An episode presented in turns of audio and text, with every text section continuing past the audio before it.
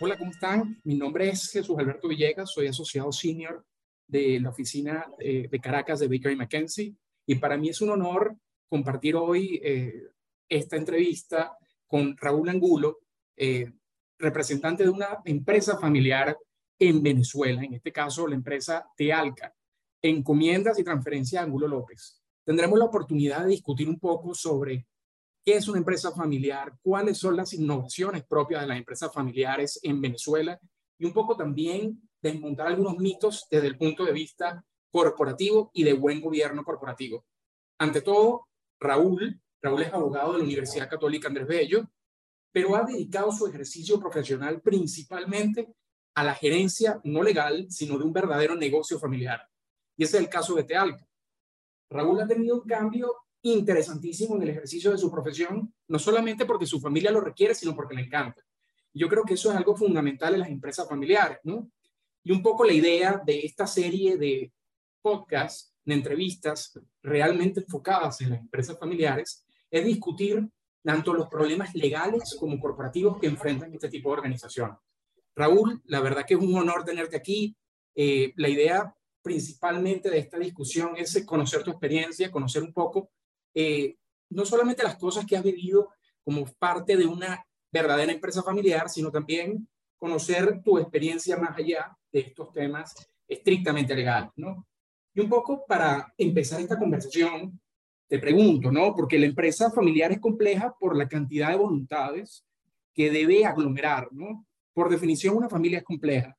¿Consideras tú que un buen gobierno corporativo puede ayudar a establecer la estructura necesaria para la correcta toma de decisiones de negocio? Bueno, Jesús, antes que nada, muchas gracias por la invitación. Este, para mí es un honor también ser, ser, ser tomado en cuenta para, para, este espacio, para esta entrevista. Em, y, bueno, agradezco, agradezco la invitación. A ver, eh, yo efectivamente creo que un, buen gobierno corporativo eh, puede ayudar mucho a las empresas familiares, eh, porque, bueno, es, muy común que las empresas familiares normalmente tengan, bueno, estén, lideradas por, una persona o por un grupo de, la de personas de la familia que pues, naturalmente tienen una pasión y una convicción muy, muy, muy, muy, muy férrea respecto de su negocio, respecto del optimismo, respecto de la visión que pueden tener este, eh, para, para, para, su negocio y, y, para el país. Y ya ahorita comento un poco sobre esto. Pero precisamente un gobierno corporativo puede ayudar a, a, a, retar en el buen sentido esas, visiones y, potenciarlas este, una vez que están eh, eh, asentadas, confirmadas por, por, por, un gobierno corporativo que, que pueda ayudar a, a, señalar mejor el camino que debe seguir una organización eh, familiar. efectivamente, las, las organizaciones familiares, las empresas familiares, tienen que congeniar muchas voluntades. Por un lado está la, la voluntad de cada individuo, bueno, eso sucede por supuesto en, en todas las organizaciones, este, al mismo tiempo pero, esa voluntad pues tiene eh, una arista mm, profesional, laboral, y luego también tiene una arista familiar. ¿Y cómo se, cómo se, equilibran, cómo se equilibran esas voluntades familiares de los miembros de la familia empresaria con las voluntades de la organización, que en, en, muchos casos van juntas, pero también pueden haber casos en los que vayan en, en caminos contradictorios. ¿Cómo, ¿Cómo equilibrar esas voluntades y cómo tomar las mejores decisiones para el negocio, independientemente de que esas voluntades se alineen con la familia empresaria, con cada uno de los miembros específicamente de la familia empresaria. Ese es uno de los grandes retos y, creo que un, buen gobierno corporativo eh, ayuda a, equilibrar eso, ¿no? ¿Cuál es el reto que se presenta en esos casos para, las empresas familiares? Bueno, que el camino a seguir o el camino seguido incluya a todas las voluntades a, todas las voluntades de las personas que forman miembros, que forman parte de la, familia empresaria y también de la, empresa familiar, este, ya sean o no parte de, de la familia. Eh, recordemos que las empresas familiares suelen tener un arraigo mucho más fuerte en, en, en, en, en sus ciudades, en sus países, en sus sedes, en sus lugares de origen, suelen tener un arraigo muy fuerte porque suelen haber comenzado a haber tenido inicios las empresas familiares, pues bueno, muy, lo que se, se, llama friends and family, pues familias, amigos, eh, gente cercana, y se van desarrollando pues unos vínculos que suelen ir mucho más allá de lo profesional, de lo laboral, de lo económico, este, y, bueno, ya tienen que ver con la confianza desarrollada por la familia y los distintos, este, eh, las distintas partes interesadas, los distintos stakeholders, clientes, proveedores, eh, inclusive reguladores, bueno, aliados, e, e, etcétera, ¿no? En, nuestro caso, en nuestro caso particular en Tealca, pues somos una empresa que además de ser una empresa familiar, somos una empresa también franquiciante. Entonces, pues por supuesto que hay unos vínculos importantes allí con, con, con, muchas personas a nivel, a nivel nacional, inclusive internacional, por esos vínculos este, que existen con, con cada una de estas personas. Entonces, bueno, eh,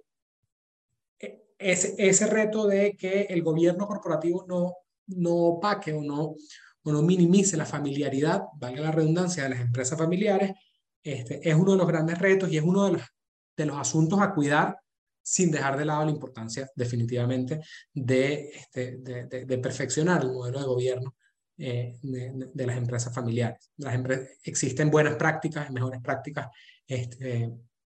de empresas familiares a nivel, a nivel mundial. Este, uno a veces suele, suele pensar que la empresa familiar de uno es única y, eh, inconfundible. Y, sí, efectivamente las empresas familiares son únicas e inconfundibles, pero suelen haber eh, patrones o tendencias propias de las empresas familiares, este, tanto positivos como, como, como, negativos. Eh, y, poder aprender en cabeza de otros este, tiene un inmenso valor en el mundo de los negocios. y, en ese sentido, pues bueno,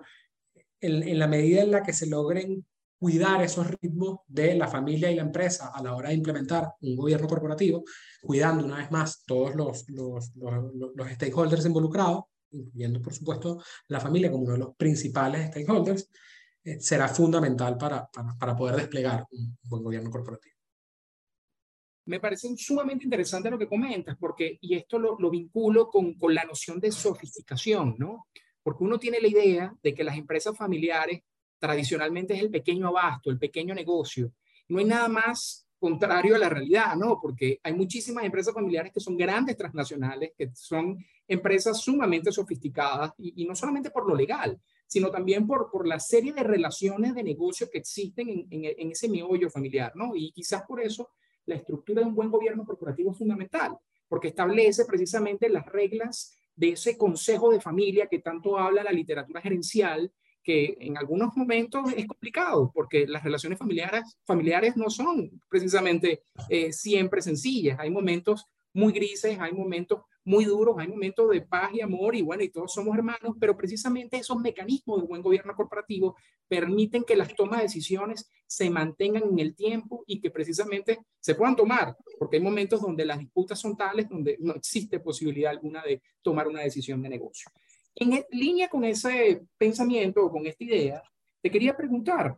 ¿cómo lograr estandarizar procesos y sofisticar, en tu opinión, este tipo de estructuras familiares? Que, como bien decías, bueno, uno piensa que todas las empresas familiares son eh, súper especiales en el sentido de que, bueno, esta es muy propia porque es mi familia, pero hay patrones, hay patrones de conducta, hay patrones de procesos y quería preguntarte precisamente, ¿cuál es tu experiencia en este sentido? Bueno, fíjate que eh, las, a ver, aunque efectivamente se piensa este, que, equivocadamente que las empresas familiares son solo aquellas pequeñas empresas y, que ciertamente hay inmensas corporaciones a nivel mundial que incluso siguen siendo familiares este, y, además se enorgullecen de los familiares que son, este, bueno, por la cercanía entre, por, su clima organizacional, por, por, tantas razones, por su, por su, por su arraigo, por, por tantas razones. Eh, no, no olvidemos, eh, sin embargo, que, bueno, eh, al final muchas veces la columna vertebral de, la columna vertebral de, de, de, la, mayoría de las economías del mundo mm, se basa precisamente en esas empresas familiares, en esas bodeguitas, en esos abastos, esas, en, en, esos pequeños comercios que pues siguen siendo muy familiares, muy empíricos, pero que este, como gota a gota van, van, llenando este, una represa completa, ¿no? Eh, y, que son pues, fundamentales para, para, el buen funcionamiento de cualquier economía sana. Eh, con respecto a la pregunta, comento lo siguiente. A ver, en, en, nuestro proceso en particular, eh, la profesionalización ha sido, ha sido, ha sido un factor fundamental en, la estandarización de procesos y en la sofisticación de, la empresa, ¿no? Este, el poder sumar voluntades y capacidades eh, por fuera de la familia, este, con, con experiencias y conocimientos que no existen en la, familia, eh, inclusive una profesionalización que, que pasa no solamente por la contratación de un, de un, determinado profesional en, una, en un área determinada, este, y, por lo que esa persona aporte en esa área en específico, sino también en otras áreas de la, de, de, la organización a partir de las experiencias que haya podido tener en, en, otras, en, otras empresas, en otras corporaciones. Este, por un lado. Por, otro lado, eh, eh, esa, es, esa revisión constante de mejores prácticas de otras empresas, corporativas o familiares, efectivamente, eh, también ayuda mucho en, en, la estandarización de procesos. Y, la estandarización de procesos viene vinculado con, un factor que es muy propio de las empresas familiares, sobre todo las empresas familiares que, que, son, que son más pequeñas eh, o, que son, o, que, o que inician casi de manera artesanal y aspiran a poder crecer, y tiene que ver con la calidad, de la calidad del servicio y la calidad de lo que hacen. Al final, e, en la medida en la que tú tengas un modelo sólido de calidad y ese modelo de calidad pueda ser estandarizado, pues también tienes la posibilidad de escalar lo que haces. Y para ese escalamiento de actividades es fundamental el acompañamiento de, de, de, profesionalidades, de, profesionales de distintas áreas este, que te ayuden a, robustecer y a estandarizar y a escalar ese, modelo de calidad. Eh, por supuesto que la profesionalización no pasa solamente por la contratación de personas externas, también pasa por la formación de personas internas que tengan la oportunidad de ir creciendo dentro de la organización, bueno, porque reciban ayuda para, para, para formarse, porque reciban oportunidades profesionales dentro de la organización, oportunidades que, que no solamente van con, con, una promoción en un cargo, por supuesto puede ir, sino también la, la posibilidad de participar en, en, proyectos eh, distintos de la organización que representen un reto profesional y, y la oportunidad de, de, ir creciendo, ¿no? No, precisamente eso que comentas yo creo que es clave en el desarrollo de cualquier organización familiar, ¿no? Porque al final del día hay un, una, digamos, una cultura interna que en principio es familiar y después termina siendo organizacional, que es clave precisamente para ese desarrollo y sofisticación del negocio, ¿no? Y en línea con ese pensamiento, una de las preguntas que te tengo, que creo yo que es importante y un poco ya entrando en materia legal estrictamente, ¿cómo aportamos nosotros los abogados a las familias emprendedoras emergentes? Porque ciertamente uno cuando piensa en, empresas familiares, y esto lo digo en, en, mi experiencia, uno tiende a pensar que esto es un problema netamente legal, o por lo menos ese es el pensamiento de los abogados, nada más alejado de la realidad. Lo legal ayuda precisamente a, bueno, establecer mecanismos, prever eventuales conflictos, eh, tratar de establecer las reglas claras dentro de la organización. Pero una visión preventiva del derecho frente a la empresa familiar aporta muchísimo. Y un poco la idea, y esto un poco de mi, de mi perspectiva y experiencia profesional que me encantaría eh, saber tus impresiones al respecto, es que nosotros los abogados precisamente podemos ayudar a esas empresas familiares a establecer reglas claras en primer lugar y en segundo lugar, eh, buscar soluciones para la empresa, para que se siga desarrollando, porque al final lo que importa es que ese patrimonio familiar siga creciendo generación tras generación y que se mantenga el liderazgo efectivo. Y para eso, ese trabajo preventivo de nosotros los abogados. ¿Qué opinas al respecto? A ver, para mí eh, es un tema de, de, construcción de confianza. Eh, la labor que, que, que, hace un abogado, como, como, la labor que puede hacer un médico, este, tiene que ver con, con, con la identificación de, de, de, potenciales riesgos este, y, y, cómo prevenirlos, ¿no? Y al final, por lo menos en, mi experiencia, eh, la mejor manera de prevenir los riesgos, pues, supuesto, intrafamiliares y luego, y, luego pues, de la, de, la familia con la organización y la organización con, sus stakeholders, pasa precisamente por la construcción de, la confianza. Si hablamos precisamente de que las empresas familiares suelen tener un arraigo particularmente fuerte con, con, su lugar de origen, este, por las relaciones y los vínculos que, que se forman entre, entre la familia y, los, y, y, las personas con quien hacen negocios, clientes, proveedores, etc. Si, si hablamos de que, la, de, de que la, los vínculos y los arraigos son más fuertes, eh, también entonces podemos eh, hablar de que existe esa confianza entre las distintas partes interesadas y la empresa de que eso va a continuar siendo así a lo largo del tiempo, independientemente de las circunstancias, independientemente de crisis económicas, independientemente de pandemias, independientemente de, problemas que se susciten. En ese sentido, eh, el reto, uno de los retos que tienen los, los abogados de empresas familiares, pues es hacer ese justo equilibrio entre la confianza que debe existir y debe mostrar la empresa familiar y los mecanismos de protección que necesita la empresa familiar para protegerse este, en, su manera de hacer negocio. ¿De qué manera creo yo que, puedo, que podemos aportar los abogados en, las empresas familiares? Bueno, primero que todo identificando cuál es el modelo de, de, de, la empresa familiar, cuál es la cultura de, la organización, qué tan dispuesta está la, familia y la organización a correr riesgos, incluso eh, porque esos riesgos este, eh, eh, puedan ser mm, cubiertos sin menoscabar la confianza. Es decir, por ejemplo, si la empresa familiar se, se, se, enorgullece de tener, de gozar de una alta confianza de, de, de, clientes o proveedores o, o, distintos franquiciados en nuestro caso, eh, o, cualquier stakeholder adicional, bueno,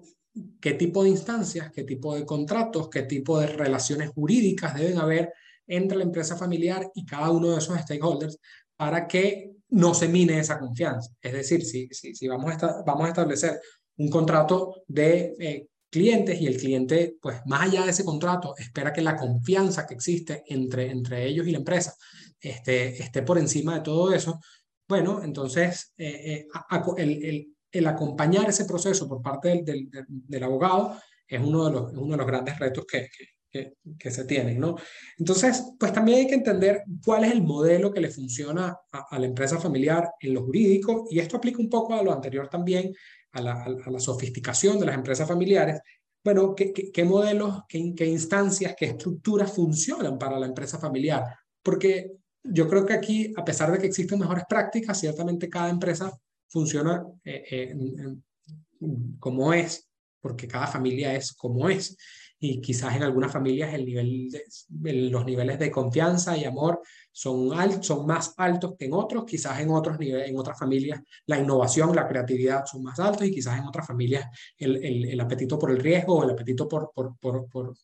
por, el rendimiento financiero puede ser más alto que en otros. Eso, a, eso sí se balancea mucho conforme a cada familia y el reto que tienen los abogados, y no solamente los abogados, sino también los otros profesionales que acompañen la profesionalización de la empresa e inclusive el, gobierno corporativo, tienen ese reto de ir acompañando constantemente, e, identificando ese modelo que funciona para, para, las estructuras, para las instancias, balanceando la profesionalización o, la cobertura del riesgo de parte de los abogados en este caso,